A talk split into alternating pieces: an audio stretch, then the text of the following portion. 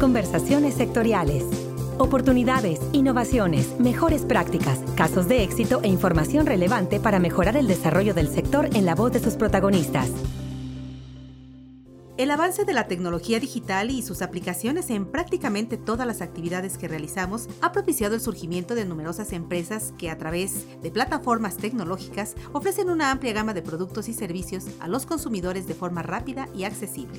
En el sector financiero, esta tecnología digital se ha hecho presente en un nuevo nicho de oportunidad denominado empresas fintech.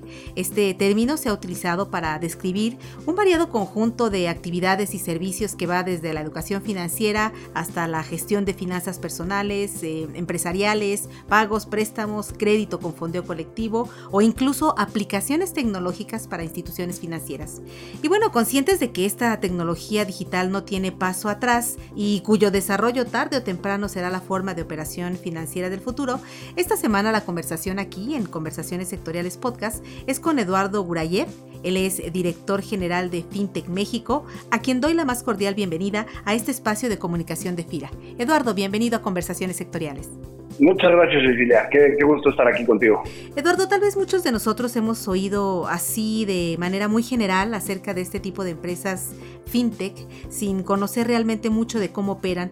Así que, ¿por qué no nos comentas primero qué son en realidad las empresas fintech y en qué modelos de negocio basan su operación? Pues mira, a grandes rasgos, las empresas fintech son empresas financieras que se dedican a ofrecer servicios a través de la tecnología. Y esto, pues, si piensas que suena un poquito amplio, estás en todo lo correcto. La verdad es que fintech es una industria que toca todo tipo de servicios financieros, más allá de uno que otro que comúnmente identificamos como fintech. Nosotros en la asociación hemos identificado más o menos 10 servicios financieros que se encuentran siendo transformados por la tecnología y en los que participan empresas fintech. Te voy a poner algunos ejemplos. El crédito en línea, por ejemplo, a través del cual una persona puede solicitar un crédito con su celular o con una página de internet y toda la interacción es digital, es una rama de fintech. Tenemos los monederos electrónicos, en los que las personas pueden depositar sus fondos y administrarlos en una aplicación móvil y usarlo para hacer transferencias, para pagar servicios y bienes. Eso también es fintech. Está también el crowdfunding, donde las personas pueden solicitar créditos a una colectividad de inversionistas que a su vez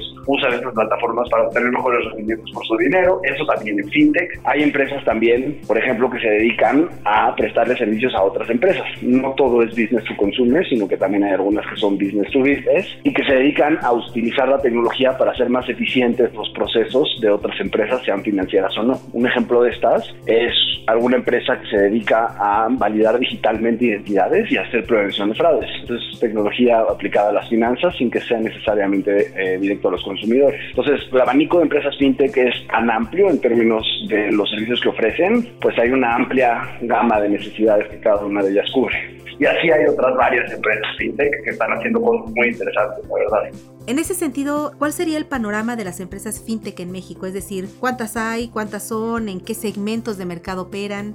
Sí, el panorama al día de hoy es bastante diverso. Es una empresa que en los últimos años ha venido creciendo muchísimo y yo he identificado por lo menos que en los últimos dos años se ha por lo menos duplicado en México. Al día de hoy existen alrededor de 300 empresas fintech en México y su distribución pues es bastante amplia, ¿no? En el sentido de que hay muchas empresas dedicadas al crédito, estos modelos business to consumer. Hay también empresas de transferencias como las que usas para recibir pagos con tarjetas en una terminal punto de venta bancaria y vamos, hay una distribución bastante diversa de las empresas fintech en México. Y a la pregunta de dónde se encuentran, la verdad es que estas empresas buscan darle servicios a toda la República Mexicana y tienen un enfoque 100% nacional, pero lo interesante es que a través de la tecnología pues no necesitan estar ubicadas físicamente en todos los estados o localidades a los que atienden. Justo el punto es que tienen una oficina pequeña y usan la tecnología para llegar a todos estos lados. Lo común es encontrarlas en los centros urbanos más importantes del país, son Guadalajara, Monterrey y la Ciudad de México, pero también hay algunas en otras partes. ¿Tienes una idea de cuánto es aproximadamente la participación de mercado que tienen o que están ganando estas empresas en el sector financiero?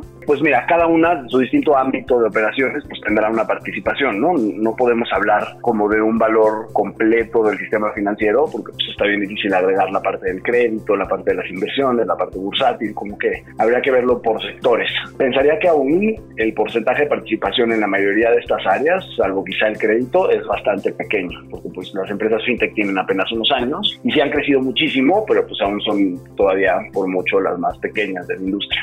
Otra parte muy importante en el desarrollo y en el surgimiento de estas fintech pues es la parte regulatoria. ¿Cómo garantizar, Eduardo, y privilegiar la seguridad del consumidor sin caer con ello en el riesgo de que se levanten barreras de innovación que inhiban el crecimiento de las fintech en México?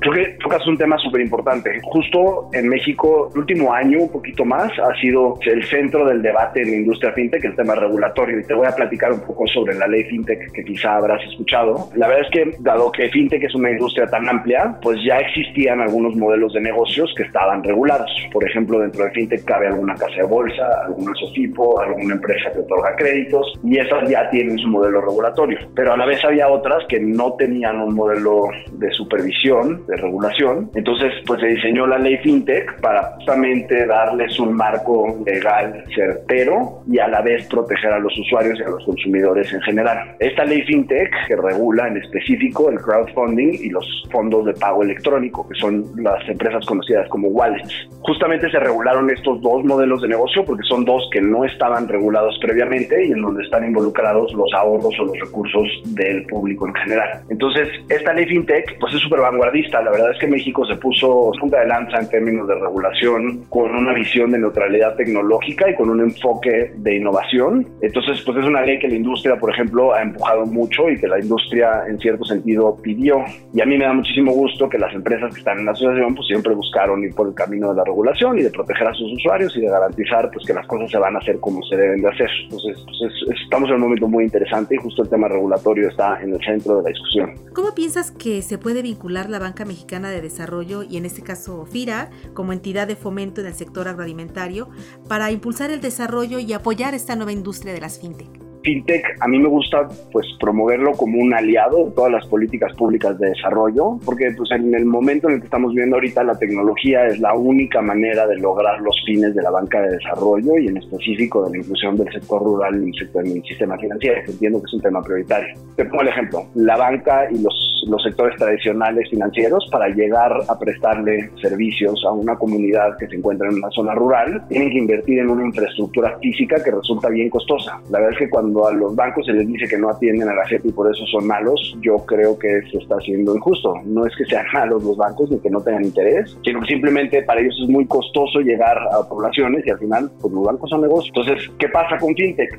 Que FinTech prescinde de esta infraestructura tradicional y de esta jerarquía y de este peso operativo y utiliza la tecnología para que todas las personas, sin importar si se encuentran en la, en la Sierra Norte de Oaxaca o se encuentran en la Ciudad de México o en cualquier otra ciudad, pues puedan tener acceso a una banca a través de su celular, por ejemplo, o solicitar un crédito a través del teléfono o en una computadora. Entonces, siempre promovemos que se vea a FinTech como un facilitador de las políticas de desarrollo. Y en este sentido hemos hecho algunas cosas en la asociación de las cuales con gusto te puedo platicar. Nos juntamos con una fundación que se dedica al desarrollo rural, que viene de Alemania, donde pues tienen un fondo de cooperación internacional para promover la inclusión del sector rural en México. E hicimos un estudio del sector FinTech y de cómo se podrían utilizar los avances tecnológicos para llegar a los sectores rurales.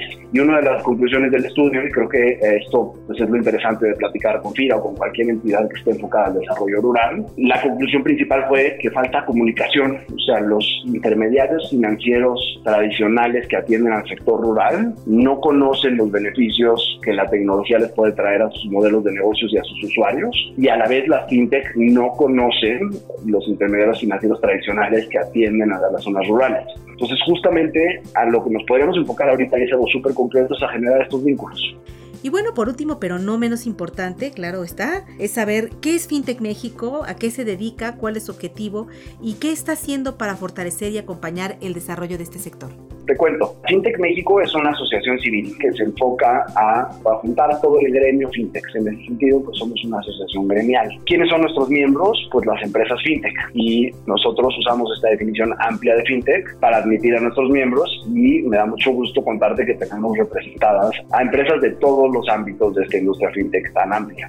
Al día de hoy somos 65 empresas. Es un gremio que ha crecido muchísimo. En 2015 apenas eran unas 10, 12 personas y poco a poco ha ido creciendo hasta convertirse pues en una fuerza importante de la cual pues personalmente y a título del grupo estamos muy orgullosos. Internamente nuestra asociación pues es como otras asociaciones que verías en el sistema financiero y nosotros buscamos dentro de muchos otros objetivos darle representación a estas empresas frente al sector público, frente a la opinión, con otros gremios y en general con el público. Y pues una de las cosas más importantes para las que sirven los gremios, y en nuestro gremio no es la excepción, es que ayuda a generar una conciencia de industria. Nosotros trabajamos día a día para que la gente se reconozca como una industria fintech y que se vea como pues, una industria con un fin tanto económico como social, porque pues sí tiene este enfoque toda la industria fintech y la verdad es que pues, es algo de lo que es muy divertido formar parte.